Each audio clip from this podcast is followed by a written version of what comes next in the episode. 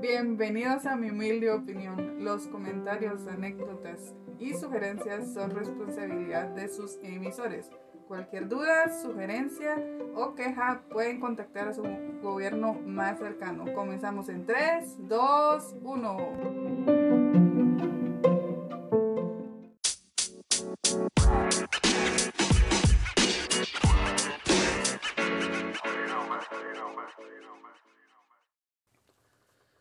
Bienvenidos de nuevo a este su podcast de Misioneros Mormones, al su podcast favorito, su podcast de confianza. Hoy tengo la oportunidad y la bendición, el agradecimiento. Bueno, ya había tenido muchas veces la oportunidad de hablar con él. Ahora van a saber por qué. Pero yo es el misionero más viejo que yo conozco. No sé si esto es un eh, halago para vos, pero es, sos el misionero más viejo que seguro hay misioneros más viejos. Pero bienvenido al podcast Eddie Schwenfeld. Suena como eh, una ambigüedad, pero es mi papá. ¿Cómo estás, papá? Bien ahí, escuchando la introducción. Costó que vinieras, a pesar de que vivís cerca de mi casa, ¿no? A pesar de que hablamos en teoría seguido, pero no, no trabajas aquí en Guate, entonces es difícil por eso. Te voy a hacer una pregunta para empezar. ¿Es para vos, o fue la misión para vos, lo que vos esperabas que fuera la misión? Al principio no al principio no Nadie, casi nadie. Ok. Y ahora, ¿hay misioneros más viejos que vos?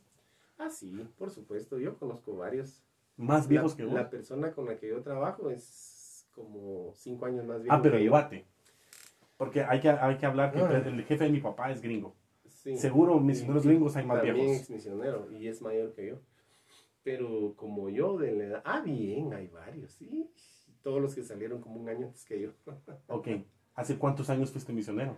Yo empecé mi misión en 1979, hace casi 42 años. Casi al mismo tiempo que Moisés estaba bajando con las... A nombre con la, Nefi. sí, casi al mismo tiempo que José Smith estaba saliendo a una misión. hombre. Mira, entonces estamos hablando de qué año? 30 y... 42. 42 años. Hace 42 años entré a la misión. Vaya. Eso quiere decir que... Hace 40, perdón. Eso quiere decir que ni tu papá, ni tu mamá, ni tus hermanos, ni tus tíos, ni posiblemente tu obispo, nadie había sido misionero. No, ni mi, ni mi obispo, ni mi presidente de estaca habían sido misioneros. Nadie. No, ni Entonces, tu referencia de ir a una misión, ¿quién fue? ¿O cómo decidiste vos, ah, yo voy a ser un misionero? No sé. Desde, desde chiquito, desde que yo tenía memoria, sabía que un día iba a ir a la misión y no, no me pesaba, no, es más, quería hacerlo, ¿verdad? A pesar de que no tenía referencias. ¿Vos mirabas misioneros? Uh, todo el tiempo. ah, puchis. Y va, cuando vos decidiste ir a la misión, o sea, me contaste ahorita que ya sabías desde niño que tenías ah, que ir a la misión. Sí, por supuesto. Mi abuela y mi abuelo. Ellos siempre me hablaron de, no me hablaban si quería ir a la misión, sino me decían, mira, cuando seas misionero, eh, eh, cuando vayas a la misión. Era como un modelo de compromiso. O sea, ellos me hablaban y daban por sentado que yo iba a ser misionero y, no me preguntaban si quería ir o no, sino que decían, hablaban como, como que era un hecho ya que se iba a suceder. Va. Entonces tu decisión básicamente ya estaba tomada. Desde mucho antes de, de salir a la misión ya estaba tomada. Cuando llegó el momento, ¿cómo fue? ¿A los 19 años? En aquella época se iban a los 18 los misioneros y yo por mi bachillerato que era de tres años tuve que esperar un año más. O sea, casi tenía 19 cuando salí a la misión. Va. Se llenaba. Pues yo llené una carpeta. Yo llené una carpeta ahora es, diferente, ahora es virtual. Totalmente. Ahora es en línea. Yo llené una carpeta que mi obispo me dio, una carpeta verde, y uno la llenaba y se iba como por correo. Todavía, todavía lo hiciste así. ¿Cómo lo hiciste vos? Igual. Mm, me, me llamó mi obispo un día y me dijo, mira, ya, ¿qué edad tenés? Y, me recuerdo que tenía como 18 años y como 6 meses, más o menos, por ahí me dijo un poquito antes, como 6, 18 años y como 4 meses. Yo había empezado mis arreglos dentales como un año antes. O sea, no los empecé cuando me dijeron, mira, ahora hay que llenar aquí donde dice cómo están los dientes, sino que y yo empecé desde antes, como un año antes. Ya sabías más o menos qué hacer entonces. Ya, por lo menos sí sabía que los dientes era algo que pedían, entonces sí, me hicieron varios arreglos. Mis dientes de adelante estaban nítidos, los que tengo ahorita son los que he tenido siempre, pero más adentro las muelas ya estaban un poco dañadas. Entonces sí hubo necesidad de hacer arreglos. Pero vino mi obispo y me dijo, nada, ya es hora de llenar los documentos. Los llenamos, por supuesto. Y mi nombre, mi tipo de sangre. Tuve que ir a hacerme exámenes de sangre. Eh, todo. Luego lo, me entrevistó el presidente de la estaca. Eh, pusimos más datos. Él firmó, yo firmé. Y se fueron. Pero en aquel tiempo la, la única vía que había de, de enviar mensajes era a través del correo nacional. A mí pensé que con humo. Ah, sí. Señales de humo. Empezaban a poner su... No, no, hab- Su leña. había que ir al centro, a correos, al centro, y enviar el paquete. Yo no lo envié, eso lo hizo el presidente del Estaca. Solo me recuerdo que me dijeron que se habían ido los papeles, eso fue como, híjole, vamos a ver, como mayo. Junio, julio, agosto, septiembre, octubre, noviembre, diciembre. Yo calculaba muy tardado, junio, julio, como en julio o agosto, saber qué había pasado, si habían sido aprobados, a qué misión me iba a ir. Pero llegó, llegó diciembre, que fue la- la- el mes en que salía la misión y nunca recibí llamamiento. ¿Y entonces? Solo, solo recibí una carta del Centro de Capacitación Misional de México, que en ese tiempo íbamos a México. La, la verdad no era ni centro de capacitación misional, pues no, no como ahora se ve, ¿verdad? Pero sí alguien era responsable de recibir misioneros, entrenarlos, y ellos me escribieron diciéndome que me esperaban en, en X fecha, en una fecha X que fue, oficialmente era 17 de diciembre. Yo me enteré de esto como unos tres meses antes, no octubre, como en agosto, finales de, por septiembre me llegó esa carta del CCM. ¿Y cómo sabías que te tocaba entonces la misión a donde fuiste si nunca recibiste un No, llamamiento? no, yo no recibí nunca ningún llamamiento, pero sí le llegó copia de mi llamamiento al presidente de la estaca. Ah. O sea, yo llamamiento así que yo leyera y que juntara a toda la familia como hacen ahora para decir fulano de tal por 24 meses va a ser llamado a X y Ajá. misión. No, yo nunca recibí eso. Solo recibí esa carta del, del CCM y, eh, y el presidente de la estaca que recibió una copia. Ah. Y, y él solo me dijo, mire, ya recibí la copia y se va a ir a tal misión en tal fecha. Entonces, yo sabía, yo sabía la fecha y la misión porque él me lo dijo, pero yo nunca recibí llamamiento así formal como, como por ejemplo vos Ajá. recibiste y que nos juntaste a todos y Ajá. Así es la tradición, va. esa es la tradición. No, conmigo es no la pasó cultura. Ajá. así. Sí, e- eso fue lo que pasó conmigo. La, lo que suponemos es de que en algún momento, ya sea yendo, bueno, y yendo no creo que haya sucedido la pérdida, porque sí se recibió llamamiento. Ah, sí, sí, copia. definitivamente. Fue regresando Que se perdió. que se perdió, pero el llamamiento conmigo. O sea, Ajá. le- afortunadamente le llegó copia al presidente. O sea. ¿Estás dudando de que el correo de Guatemala realmente era eficaz? Ah, sí. Ay, sí, Perdón, no, tuve que hacer este No, comentario. Sí creo que sí todos dudamos que- de eso. Fíjate que vos mandabas una carta de aquí de Guate al Progreso, aquí, aquí pegado al departamento. 90 que nos pega. kilómetros. Más o menos se tardaba 13 días en llegar una carta. Las mandaban en burro, de plano. así. Sabe, no sabe ni en qué las mandaban, pero 13, 13 días se tardaba una carta. Va. Volvemos al momento en donde estás recibiendo ya tu, tu llamamiento, ¿Cuál entre comillas. Yo Ajá, entre nunca comillas, tuve. Tu carta, vamos. Y Mira, lo único, yo ni siquiera vi el llamamiento, ni siquiera vi la copia del llamamiento que le llegó al presidente del Estaca, él nunca me la Ya enseñó. vos te fuiste a la misión confiando en que ahí te tocaba ir. Sí, porque el presidente del Estaca me dijo, yo, obviamente yo pues confiaba en él, pues, ¿no? Va, ahora decinos a dónde fuiste llamado a servir. a Misión Guatemala Quetzaltenango. En mil, ¿qué dijiste vos? 1800. casi. No, si yo todavía me vi con, con de esas tipo toga que usaba eh, Samuel Smith, el hermano del presidente. Ibas con un sobre todo y un bastón, Algo así. un sombrero de copa. Cabal. No, eh, ya era, ya era como esa hora, ¿verdad? Pero, eh, O sea, camisa blanca, corbata, Corbata. pantalón.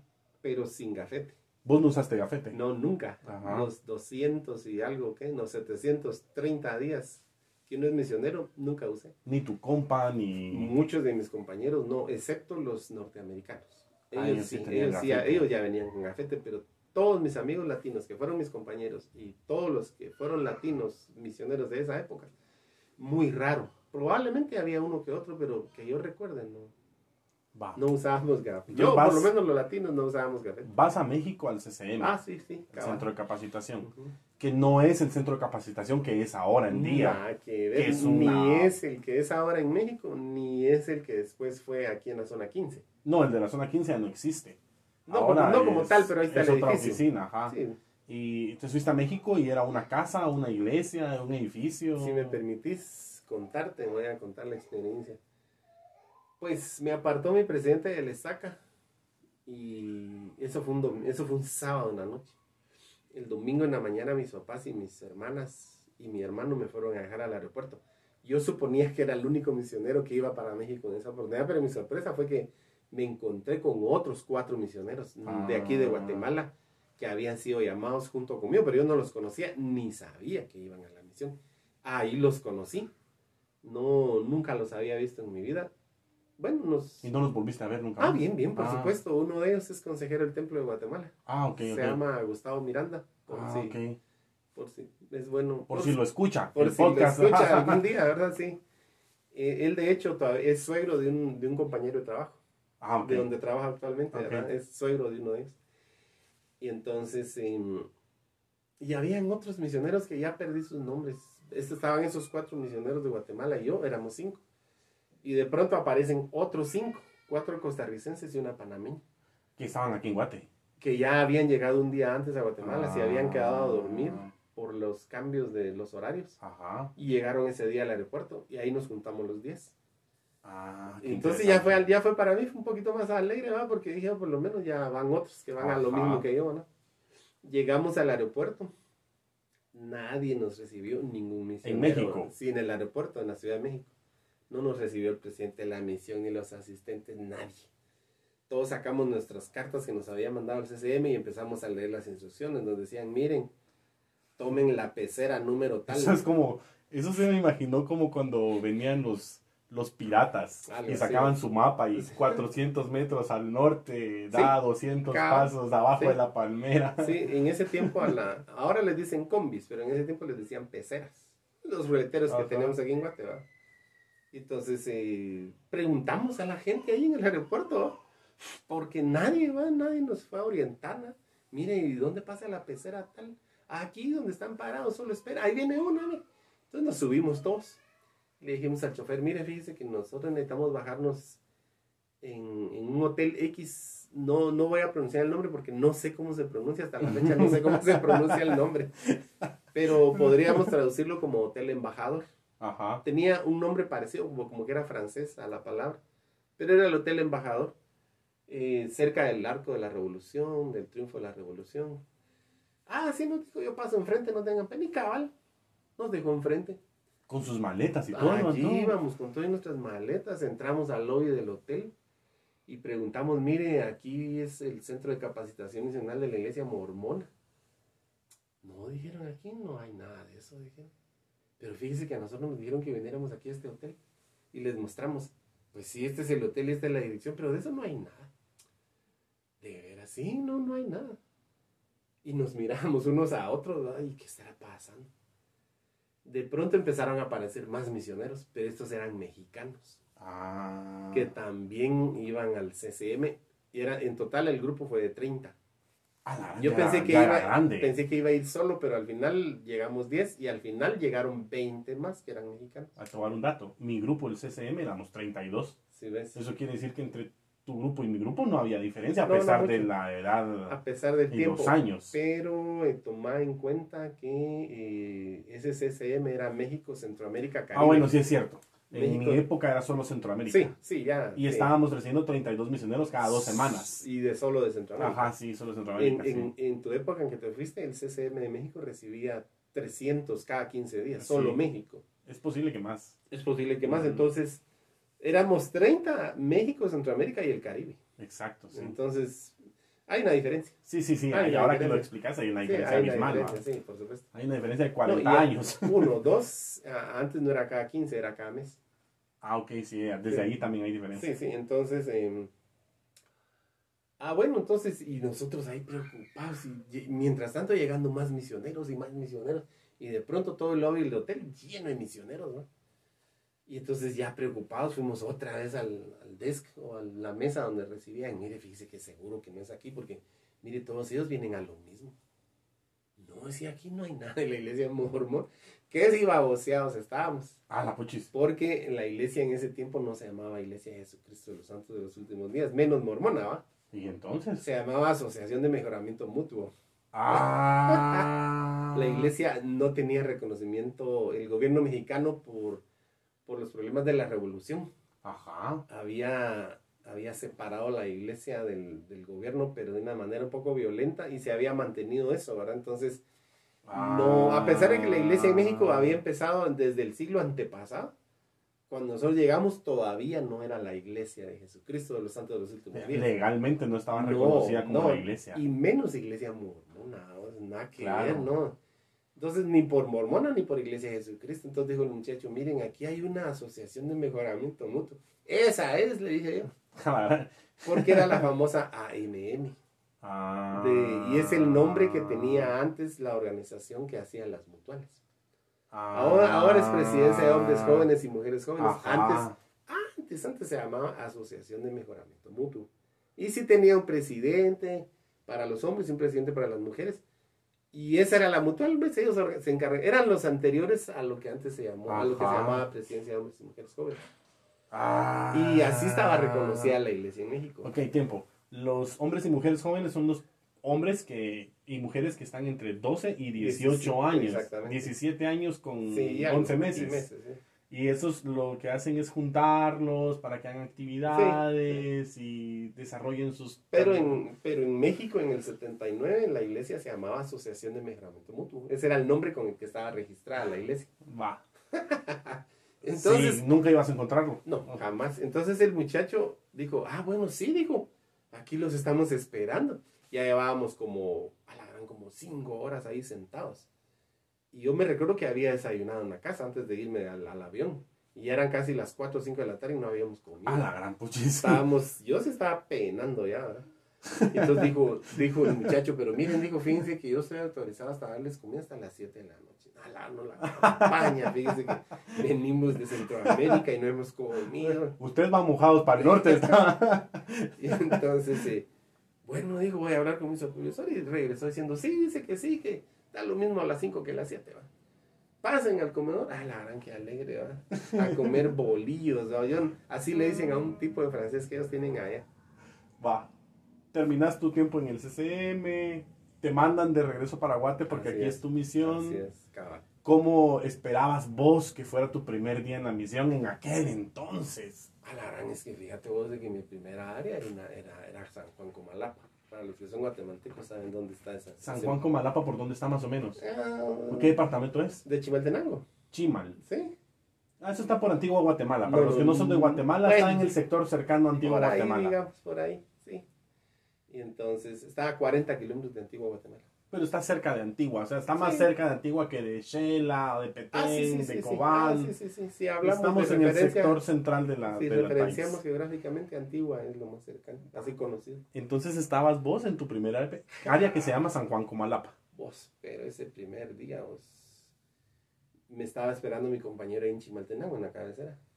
Y me dijo, bueno, me dijo, bienvenido, vámonos pues. Y jaló mis maletas y nos fuimos a una camioneta. Te estaban esperando con tambores, Nada, pompones. Ah, bueno, sí. No, me dijo, mire, vamos, ya, ya es la última camioneta que sale para allá. Vos, yo iba apretadísimo, como es normal en el interior, ¿no? Nos fuimos por un camino de tierra. Llegamos blancos, las orejas, las cejas, el pelo, por el polvo. Ya todo eso ya eran como las 6 de la tarde. Re- recién hace como un mes llevé a los Larsen ahí a, Ajá. a, a Comalapa, precisamente. Ujú. Y pasamos justamente por la calle donde se estacionó la camioneta. Y le digo a doña Connie, va, mire, le digo, fíjese que cabal, aquí, mira, aquí se estacionó la camioneta en mi primer área hace cuarenta y tantos años. De hecho, fui a buscar la iglesia. Ya no está donde mismo porque estaba a la orilla de un barranco y geológicamente había posibilidades de que se fuera al barranco. Entonces, vendió la iglesia. Pero fui a buscarla. Ya, ya ni siquiera es parecida. Ya es un ahora. edificio ahora. No, eso le ¿no? hicieron, de hecho yo lo vi, Es, ya es, tiene agregado como dos o tres pisos y otro montón de cosas. Entonces ya en tu ver. época de haber sido como un rancho. No, no, ya era una construcción formal, pero chiquita. Era una caverna donde se... Entonces mi compañero me dijo, vamos, me dijo, a la casa, llegamos, que era un cuarto de la iglesia precisamente. Y me dijo, mire, no, no. eh, ¿Dormías en la iglesia? Sí, Sí, a mí me pasó en la misión. Dormí en en, mm, en dos lugares dormí en la iglesia. Ahí en Pana, aquí esta fue otra de mis áreas. Y eh, me dijo mi compañero, deje ahí las cosas, no, no las destape todavía, no las arregle, vamos porque tenemos cita. Bueno, ¿quién, quién fue tu primer compañero? Un, un hermano de Norteamérica que se llamaba Donald Len, su apellido también era alemán. Se, se pronuncia así como Len, como centavo. Ujú. pero se escribe Lange. Ah, ok. ¿sí? Entonces, eh, ah, ya tenía 14 meses de ser misionero, ya estaba bien curtido. Entonces me dijo, véngase, vámonos. No había luz en, esas, en esa ciudad, solo en ciertas casas, en ciertos lugares. La luz pública, bien, gracias, ¿va? No mirábamos nada en las calles, solo apenas sombras de gente que venía caminando. Eh, llegamos a una casa y nos abrieron, ya, ya era una cita preestablecida. Había un fuego en el centro, ahí sí que literalmente, vamos, no había luz, entonces había un fuego en el centro y alrededor del fuego las personas, ¿no? Yo solo les miraba los rostros. Era como una noche fogonera. Algo así. ¿no? Y entonces, eh, ah, mi compañero habló, habló, habló, y luego, luego hablé yo, ¿verdad? Y, y esa fue la, lo que, lo- la primera familia que visitamos. Nunca los volví a ver, no, no sé por qué habían aceptado la, La cita. la cita, porque ya nunca volvimos a verlos, ¿verdad? Era una ciudad sin, de calles de tierra. No había nada de lo que yo conocía, de las comodidades que yo conocía, a pesar de que es Guatemala, pero entre la ciudad y el interior, en ese tiempo había mucha diferencia. Que entre Guatemala, la ciudad donde vos vivías, y Chimaltenango son 60 kilómetros. Sí, más o menos, cabal. Va. Para ir cerrando un poquito, porque ya vamos a llegar al tiempo. ¿Hubo algún día en que quisiste regresarte a tu casa? En que dijiste, esto no es lo que yo esperaba, me está yendo mal, no tengo los resultados que estoy queriendo. No, no, no, no, no. En general, lo, lo que tenía yo era una desadaptación. Me costó mucho adaptarme. Por lo menos el primer mes fue bien difícil porque, por lo mismo, ¿va? las diferencias socioeconómicas entre la ciudad y un municipio. Calles de tierra, sin luz, con agua bien fría. Porque Nada yo llegué, yo llegué en diciembre y Comalapa estaba en el altiplano. Y esa agua, el, el agua del tonel. Era, era agua, de agua, tonel, de tonel, ¿cómo se le dice esta agua? congelado. Con- que es de, de la amanecida, amanecida. Amanecida así, pero hasta dolían los huesos de la mano cuando uno metía la mano ¿Y cómo le hacías? eh, la, la cara y, y ya sabes por dónde también, ¿verdad? Era baño francés. Sí, así pero porque A la fría el agua, qué fría el agua. Entonces, agua fría, la comida bien rara, bien, bien rara. Ahí fue donde comí carnero la primera vez en mi vida. Me dieron carnero y frijoles y huevos, lo de siempre, ¿verdad? Pero no pasaba de frijoles y huevos, frijoles y huevos y Todos los días, desayuno, almuerzo y cena. desayuno y cena. En el centro, o sea, en el almuerzo, variedad, arroz, pero carneros, nos daban carnero. Yo nunca había comido carnero en mi vida. Y- Ah, puchis. Mira, falta, me gustaría volver a hablar con vos porque mano, apenas hemos empezado. estamos empezando y falta, me, me, me hubiera gustado hablar con vos acerca porque vos estuviste en la, en la guerrilla de Guate, Sí. en medio de la guerrilla. Justo mi misión se desarrolló en, la, en el apogeo de, de la, de la- del conflicto interno. Que estamos hablando que el conflicto armado interno, para los que no son de Guatemala, fue un momento en el En que... 1963, o- o para ponerle una fecha de inicio, y 1996 cuando se firman los acuerdos de paz. Exacto, y ahí estuviste vos en la misión. Pero el apogeo, o sea, el conflicto, o sea, lo más, lo más duro del conflicto armado fue entre 1978 y como 1980, 1900 1985 por ahí. Eh, Que, fue, que fueron los presidentes eh, Shell, Lucas, eh, Ríos Montt y Mejía Víctores. Esos fueron los que yo recuerdo. Y en esa época, justo en medio, en esa época, fue mi misión. Ok, rapidito, contame, rapidito, rapidito, rapidito. ¿Cómo fue ser misionero entonces en medio de la guerrilla? Porque Mm. tiempo, para, para contextualizar un poquito más, la guerrilla se fue más difícil en la capital y en el occidente. Sí, del- de la capital para el occidente. Ok, En el y- oriente no hubo mucho problema. Y vos estabas en el occidente. Ah, sí, toda mi misión fue el occidente. Todita. Ajá, vos estuviste en Comalapa, Comalapa. Pana, Huehue, Aguacatán, Exacto, Xela. Quetzaltenango, el Sí, centro de Quetzaltenango. Sí, sí, así es. Pero eh, nosotros trabajamos mucho en los centros urbanos. Entonces, en los centros urbanos yo no miraba mucha presencia de... Sí miraba soldados que pasaban y pasaban, pero por lo mismo que nosotros estábamos un poco aislados, no oíamos radio, no veíamos, no oíamos radio, no leíamos la prensa, no mirábamos tele. Bueno, en aquella época casi no había tele en el interior. Entonces estábamos un poco ignorantes, ¿verdad? No, no, no sabíamos de esto, pero sí yo sí notaba una alta presencia de, de los de soldados. Que, por ejemplo, ahí en Aguacatán, que fue la, siento yo que fue el municipio más alejado de, de los centros urbanos grandes, ahí sí miraba casi cada día pasar eh, camiones con soldados.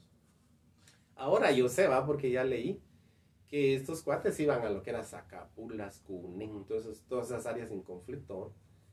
Ah, y por ahí pasaban, pasaban helicópteros. Y, pero lo mirábamos como algo chistoso, hasta les decíamos adiós cuando pasaban. ¿va? Pucha. Sí, porque, sí, porque ellos pasaban en el centro del pueblo, ¿va? con sus camiones. sí. Y a veces nosotros andábamos por ahí y los mirábamos, ¿va? buena onda, ¿va? Y saludándoles y todo. Pero lo que no sabíamos era que enfrentamientos iban, eso nunca lo supimos. Yo no, no nunca supe hasta que con los años después de regresar de la misión y, y a leer los, las memorias históricas de todos esos días, entiendo que estuvimos en medio del fragor, pero nunca lo vimos. No. Otros compañeros, amigos míos, que estuvieron en áreas un poco más remotas en Huehuetenango, ellos sí cuentan, de hecho uno de mis compañeros me contó años después, cuando vino a Guatemala a visitarme, que los detuvieron una vez un par de guerrilleros, ellos iban caminando ¿va? y los detuvieron y les dijeron, miren, eh, váyanse a la plaza porque iba a ser el meeting. Y entonces ellos empezaron a caminar, pero en cuanto vieron que no lo estaban viendo, se fueron a su casa y no, ya no fueron al meeting. Pero eso fue todo lo más cercano que vieron, ¿va? Ah, puchis. Qué- Bueno, no, este compañero me contó también que una vez iba caminando y en eso oyeron el ruido característico de los motores de los camiones, ¿no? de los muchachos, de los soldados. Y acababan de ser emboscados y venían huyendo de la emboscada. Ujú. Tra- Traían los vidrios quebrados y llenos de sangre y el camión pasó y les dijeron, váyanse, váyanse, porque hay un enfrentamiento. ¿no? ¿Vos tenías algún tipo como de reglas especiales para evitar estos enfrentamientos? El presidente de la misión nos decía que no, no saliéramos del centro del municipio. Es, fuera el municipio, Mm. municipio que fuera, ¿verdad? Que no nos aventuráramos a, a proselitar en las aldeas. Porque en las aldeas sí íbamos a estar bien desprotegidos. Porque ahí habían comisionados militares, presencia de guerrilleros, soldados, y entonces ellos no sabían que éramos, quiénes Estabas éramos. en medio. Casi que en medio, pero ahí en el centro urbano no teníamos tantos problemas, ahí no, ahí no, no había tanto problema. Y el presidente, muy sabio, ¿verdad? No, no permitirnos proselitar en las aldeas. Ok, ya para terminar vos, eh, vos de verdad he hablado con vos miles de veces de la misión, 35 Pero años, datos que no te había pero yo no sabía nunca, lo del CCM en México, Ajá. no sabía, pensé que Aguacatán era tu primer área. No, no. Eh, No, y no te he contado cómo era el CCM en sí. sí, no, no, sí, para hablar de esto, Yo solo te conté cómo fue la llegada al hotel. claro, o sea, Pero de ahí teníamos que viajar al CCM. Ah, no. eso, eso del viaje al CCM y cómo era el CCM, eso no te lo conté. bueno, tal vez eh, si en algún momento tenés tiempo podríamos hacer una segunda parte. Pues, sería bueno. Vamos a ¿no? hacer una segunda parte. Eh, para terminar, este, sí hay una segunda parte, pero para terminar esta, pensando que no va a haber una segunda parte, eh, ¿qué consejo le darías vos a las personas que ahorita están tomando una decisión para ir a la misión o que ya tienen sus papeles en mano y ya están a dos meses, a un mes de ir a la misión? ¿Qué consejo le das a estas personas? creo que de todas las experiencias que he tenido en la misión y después de la misión, ya reuniendo en una sola palabra o en un solo consejo muy cortito, yo diría que cada misionero o cada futuro misionero ya con documentos en mano debería de estar por lo menos estudiando y escudriñando al estilo de los hijos de, de Mosía, el libro de Mormón. Porque el libro de Mormón es un instrumento de conversión convierte al misionero y convierte a otros. y hace que el Espíritu Santo fluya más hacia los corazones de los investigadores. Entonces los, los escogidos van a escuchar la voz de Dios a través de este misionero, pero este misionero habrá preparado su mente y su corazón con la palabra de Cristo mucho antes. Entonces yo sentiría que cada misionero debe estar anhelosamente estudiando eh, y escudriñando el libro mormón antes de irse a la misión. Yo diría que unos, si no está trabajando y esperando ya su salida, unas cuatro o cinco horas diarias. Yo, suena mucho. sí, suena bastante. Suena mucho, pero, pero, pero ya conociendo a qué campo de batalla va uno, hasta suena poco. Claro. Hasta suena poquito. Sí, yo me fui básicamente solo con lo que leí en seminario. ¿Sí ves? Y unas pocas veces que lo leí. Y me sirvió a pesar de todo. Pero en la misión sí se lee un montón de tiempo. Sí. Sí, lo lees un montón de tiempo, Sí, pero sí. sí. es un buen consejo. Yo leí el libro. Mormón dos veces antes de irme a la misión, pero no le saqué mucho provecho.